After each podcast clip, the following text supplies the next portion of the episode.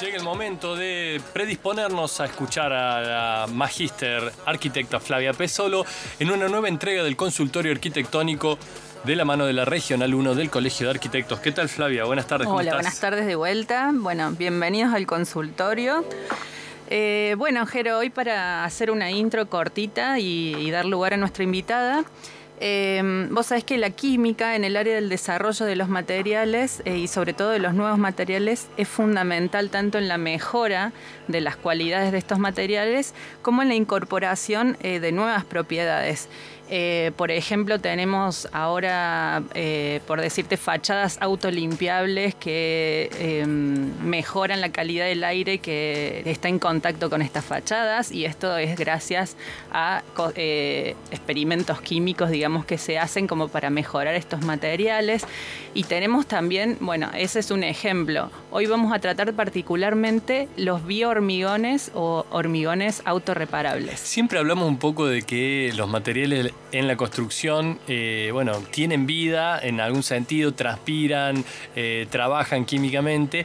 Eh, muchas veces pensamos que hay un devenir casi aleatorio de lo que sucede allí dentro, ¿no? Entre los electrones, que alguna vez los nombraste en esta columna, uno entra en esa dimensión abstracta de la física y de la química que es muy difícil digamos, salvo cuando uno ve una fluorescencia, un salitre, dice, bueno, ahí hay una sal que se formó de algún lado, no sabemos qué composición tiene, pero hay una sal. Pero obviamente eh, hay cuestiones que, manejan, eh, en, este caso vos como magíster, especialista en patología arquitectónica, o los que están desarrollando nuevos materiales, que están en esos detalles quizás moleculares eh, para poder generar nuevos productos. En este caso, un biohormigón que ya es algo, digamos, que me, me lleva a a pensar en, el, en Terminator 2, cuando el, hombre de, acero líquido salía, yo me imagino un hormigón, me imagino una tarde en una obra, uno va así como quien no quiere la cosa, comer el faldeado de los viernes junto a sus eh, colegas eh, constructores y quedó un pastón hormigonado ahí.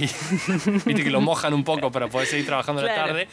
Y de repente sale, bueno, el hormigón toma vida y se sienta uno más a la mesa y no alcanza la falda. Bueno, cosas que pueden llegar a ser complejas en obra. Esperemos que eso no pase. Esperemos que eso no sucede. Pero eh, por supuesto que no se va a tratar de eso en la columna del bio hormigón. Eh, y te doy pie entonces, Flavia, para que eh, bueno, la audiencia esté atenta a esta información y a la invitada que tenemos el día de hoy, que realmente es un lujo para este programa. Como vos lo dijiste, Jero, un lujo. Nos acompaña hoy la doctora en química Anabela Gilarducci, quien actualmente es la codirectora del SECOVI, que es el Centro de Investigación y Desarrollo para la Construcción y la Vivienda de la UTN de Santa Fe. Así que es de Santa Fe ella.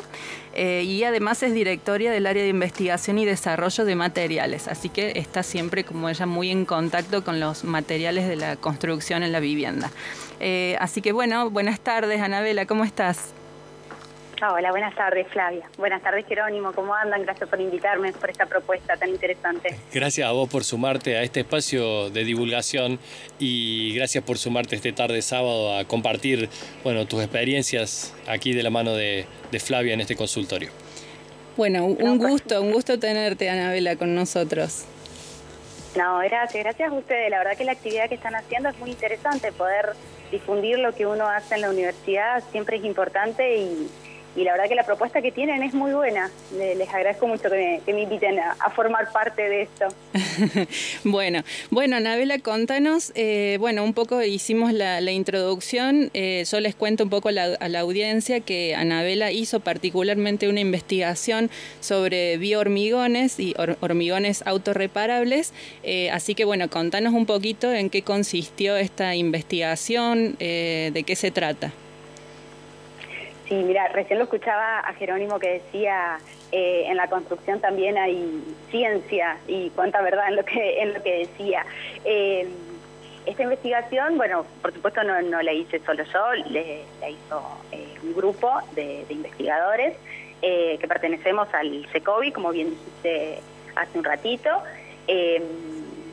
un grupo de lo más variado en cuanto a formación la Facultad eh, Regional Santa Fe, que es donde está ubicado el SECOVI, es una facultad donde se cursa la carrera de Ingeniería Civil.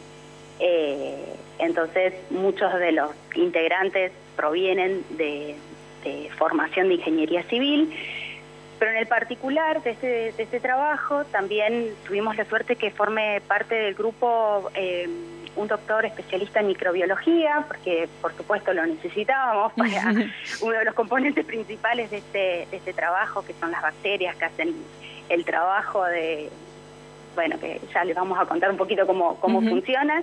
Em, bueno, que yo, yo que vengo de la parte de, química, eh, fuimos formando ahí un grupo que trató de, estudiar este material desde distintas perspectivas, ¿no?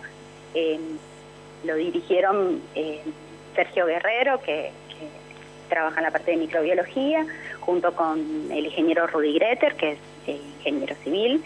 Em, bueno, yo hice mi aporte desde la química y después eh, hubo varios chicos de, del grado de la ingeniería civil que han hecho un aporte enorme en cuanto a ensayos de laboratorio y, demás.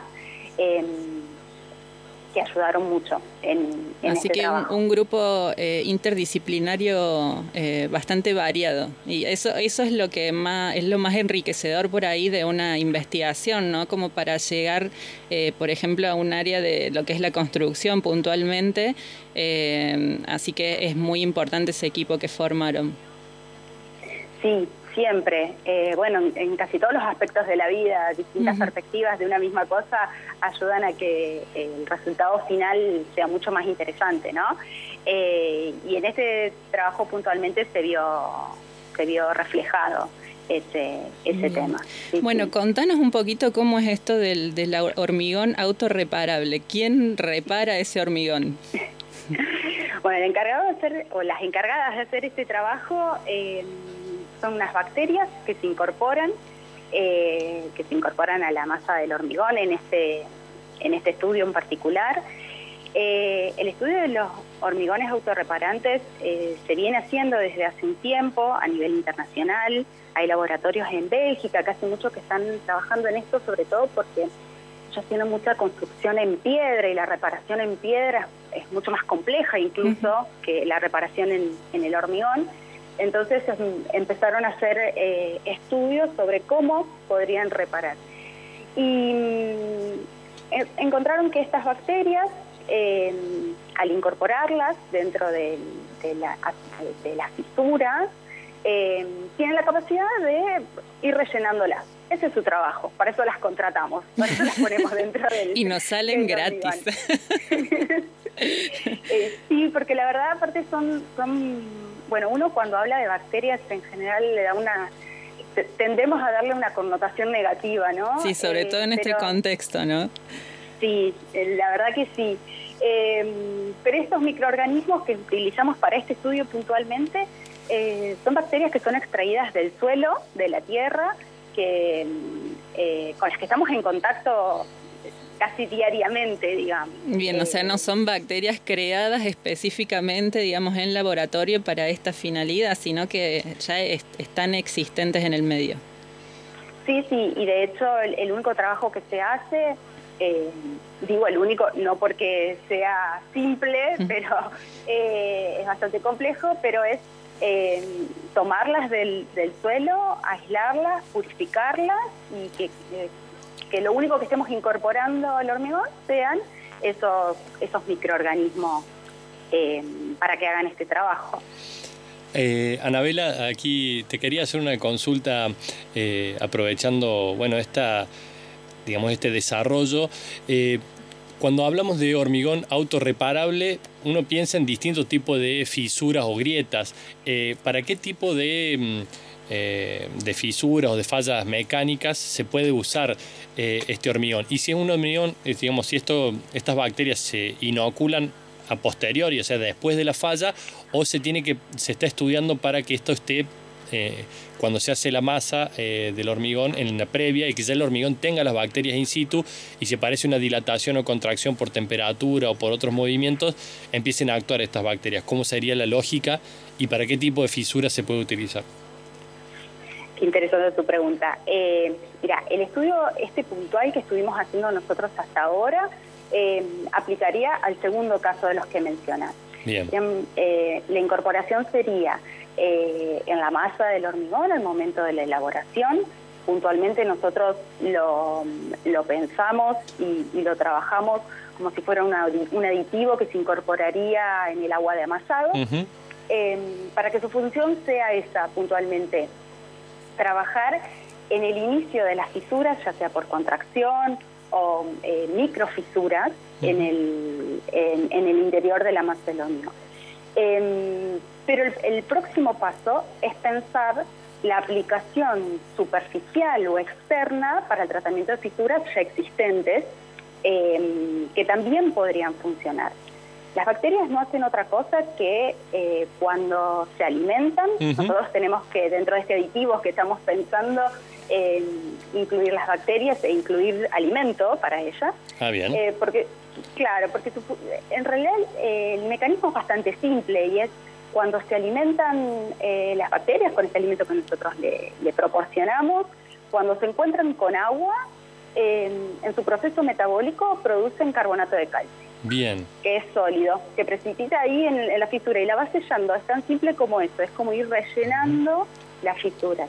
Claro, porque em, apenas aparece una falla en el hormigón, lo hemos aprendido aquí en el consultorio de Flavia, por ahí es una falla que puede ser estética y que uno estructuralmente no perciba un daño mayor, pero en el largo tiempo, esas pequeñas hendiduras donde el agua puede eh, generar corrosión a los hierros y los hierros corroídos generar hinchazones eh, que, que, den fisuras mayores, bueno, allí si las bacterias se están alimentando en contacto con el agua es como justo lo que necesitábamos. Exacto.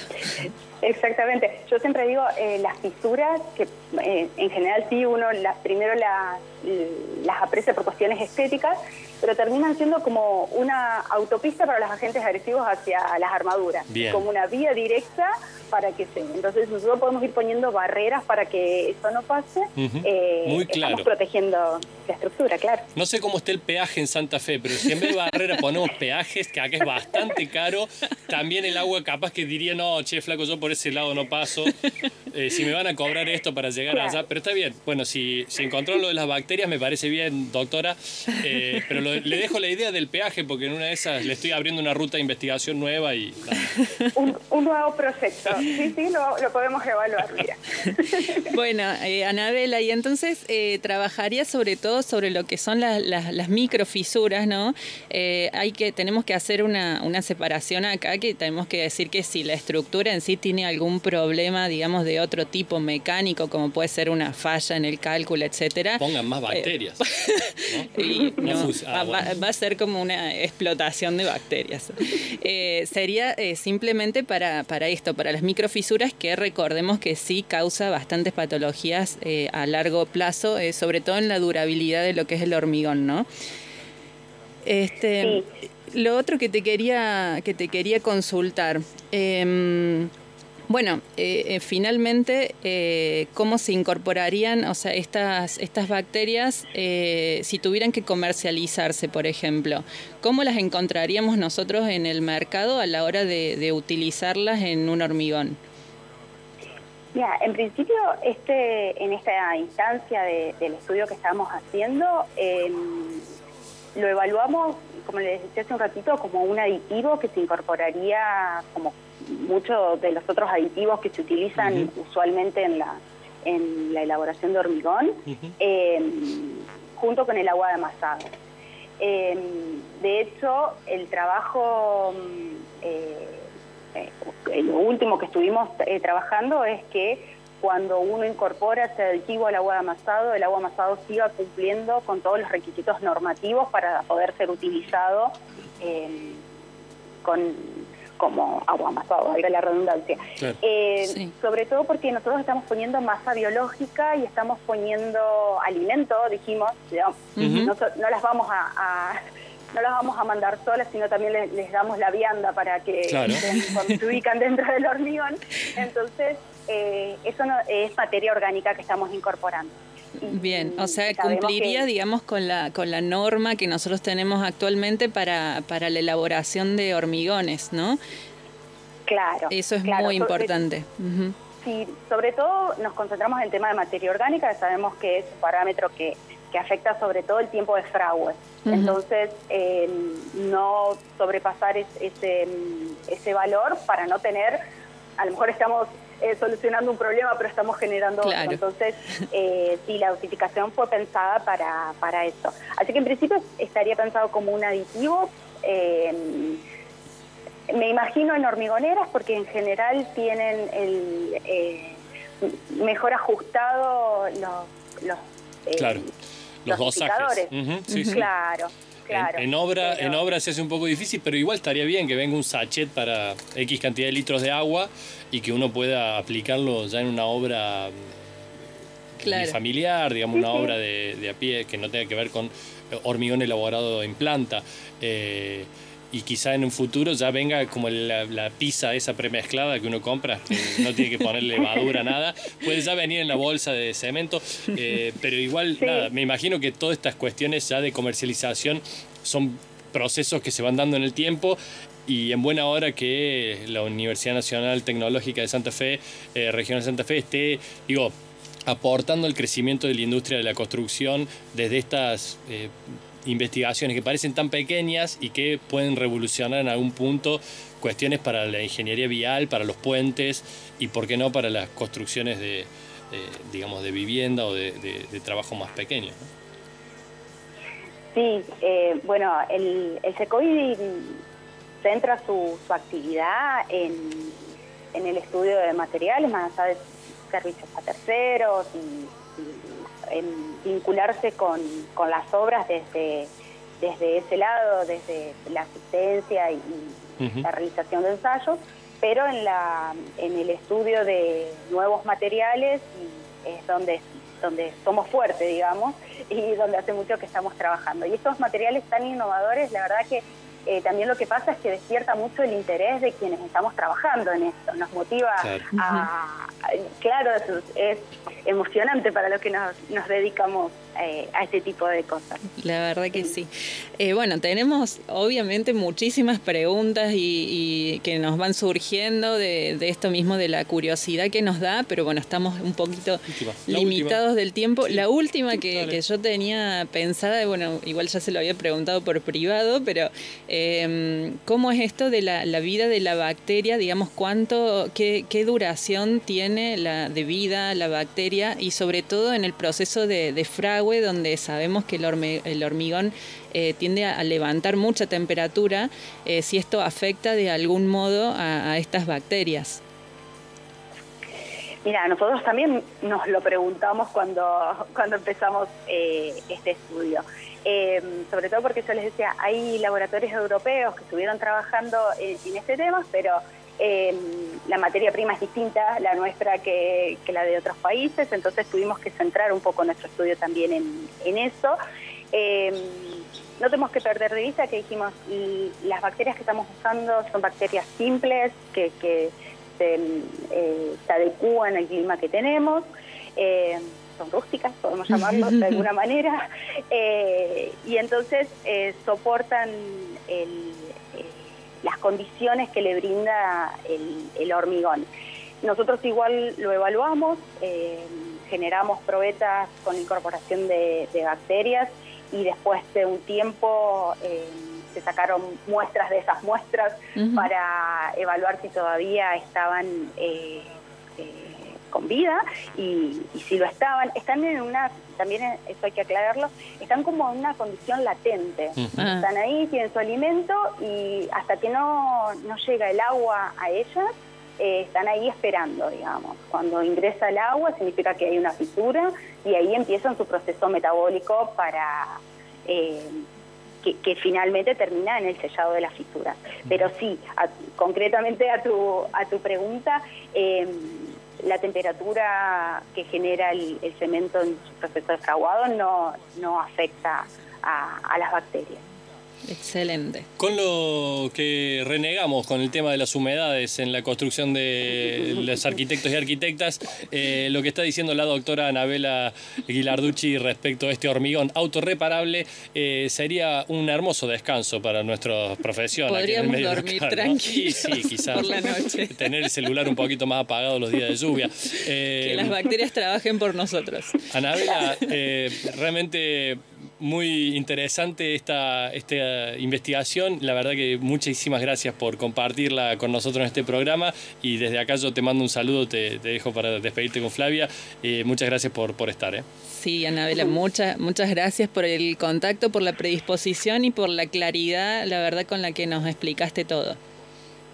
No, por favor, agradecerles a ustedes de nuevo la posibilidad de difundir lo que hacemos, eh, siempre es muy interesante.